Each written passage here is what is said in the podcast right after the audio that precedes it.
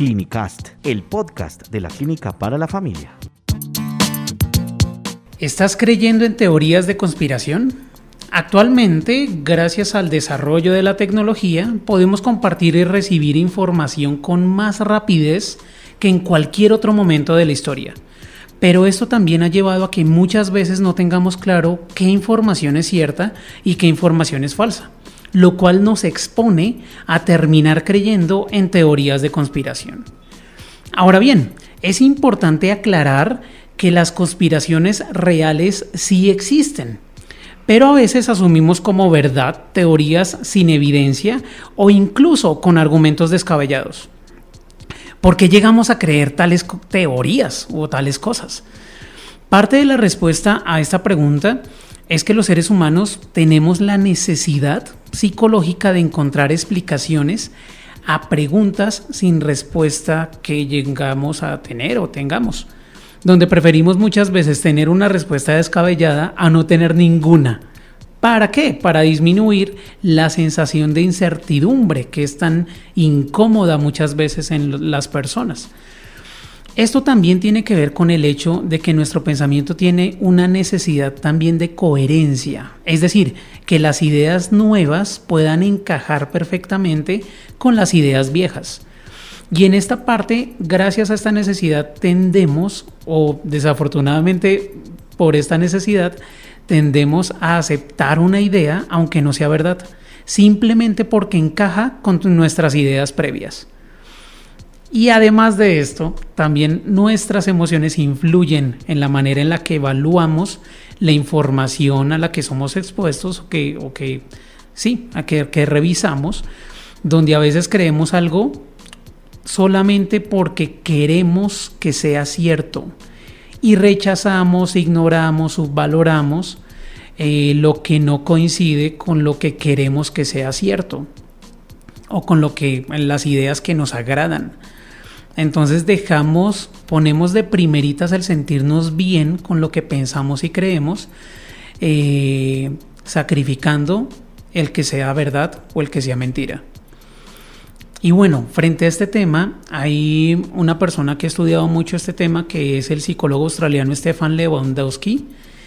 Y Stefan Lewandowski describe siete características del pensamiento conspiranoico.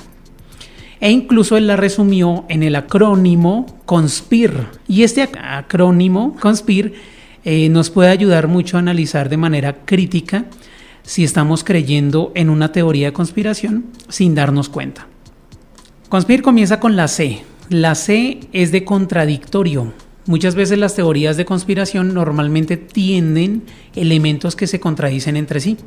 Por ejemplo, cuando parte de la explicación de un e-, evento histórico eh, se dice que dentro de la teoría que alguien fingió en realidad su muerte, pero también en esa misma explicación eh, se da por hecho de que fue víctima de un asesinato. Entonces, cuando encontramos dentro de la misma explicación ideas contradictorias, tal vez podemos estar ya creyendo en una teoría de conspiración o tal vez se trate de una teoría de conspiración. Eh, esa es la C. Después de la C de conspir sigue la O. La O significa ominosas sospechas. La palabra ominosa significa abominable o despreciable.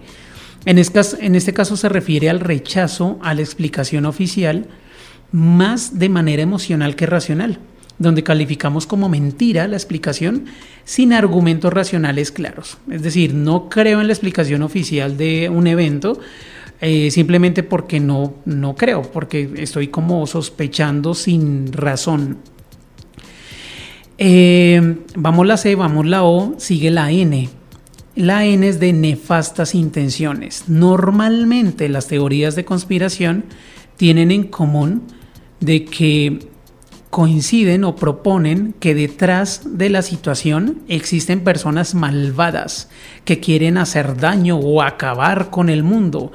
Siempre proponen un villano o un grupo de villanos que tienen nefastas intenciones con el planeta, con la sociedad, con el mundo, con la paz mundial.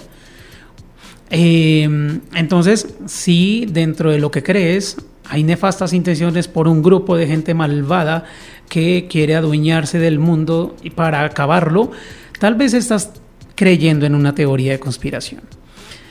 Y después de la N sigue la S.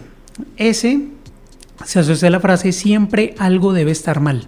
Esto se refiere a que en el caso incluso de encontrar argumentos y respuestas a nuestras dudas, eh, y que incluso esos argumentos tumben nuestra teoría de conspiración, en lugar de descartar esta teoría de conspiración, normalmente tendemos a concluir que entonces debe haber otra conspiración diferente detrás de la situación, pero como que debe haber algo mal.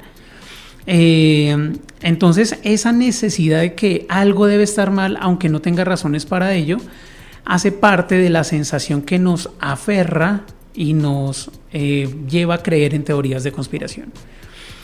Luego viene la P. La P es de persecución de víctimas.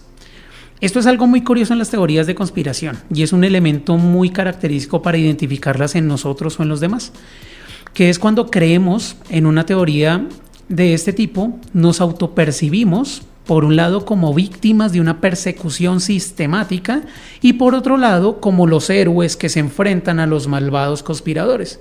Entonces, esta característica es que las teorías de conspiración normalmente nos, nos llevan a percibirnos como víctimas y héroes al mismo tiempo.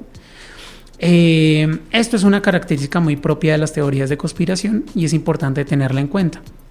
Quedan las dos últimas letras de conspir, que es la I y la R. La I se refiere a inmune a la evidencia. A veces nos aferramos tanto a una teoría de conspiración que la evidencia en contra llegamos a reinterpretarla a la fuerza como parte de la conspiración. Es decir, acomodamos la evidencia que va en contra de la teoría de conspiración eh, la acomodamos a la teoría de alguna manera en lugar de valorar la evidencia por sí misma. Entonces, no, es que se encontró que esto se falseó. Ah, no, pero los que falsearon están, hacen parte de este grupo de gente malvada y por eso le están ayudando a la teoría. O cosas por el estilo. Y la R, la última letra, se refiere a reinterpretar el azar. Es decir, algo propio de una teoría de conspiración también es que tendemos a descartar el azar totalmente y todos los hechos que hacen parte de, esa situación que estamos analizando, las percibimos como parte de un plan donde todo está milimétricamente calculado. Entonces dejamos a un lado el azar de la vida, dejamos a un lado la casualidad y todo lo ponemos como o lo percibimos como milimétricamente calculado. Esto es algo muy real, es muy difícil incluso de hacer, pero nos ayuda a reducir la sensación de incertidumbre a costa de la verdad.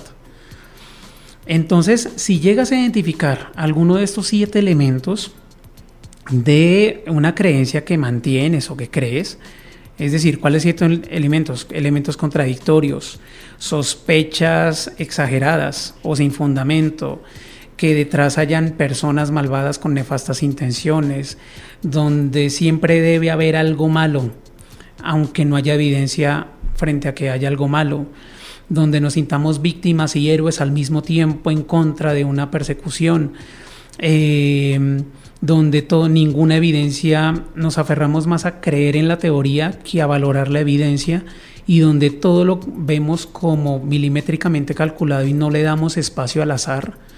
Eh, si alguno de estos siete o llegas a identificar alguno de estos siete elementos, es muy probable que estés creyendo en una teoría de conspiración.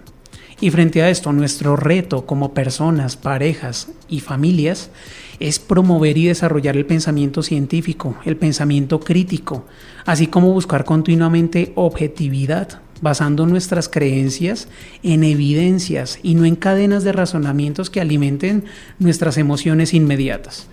Más que ser crédulos, nos conviene tener un escepticismo sano, sensible a la evidencia, sin miedo a la incertidumbre o a la posibilidad de aprender o cambiar de opinión. Clinicast, el podcast de la Clínica para la Familia.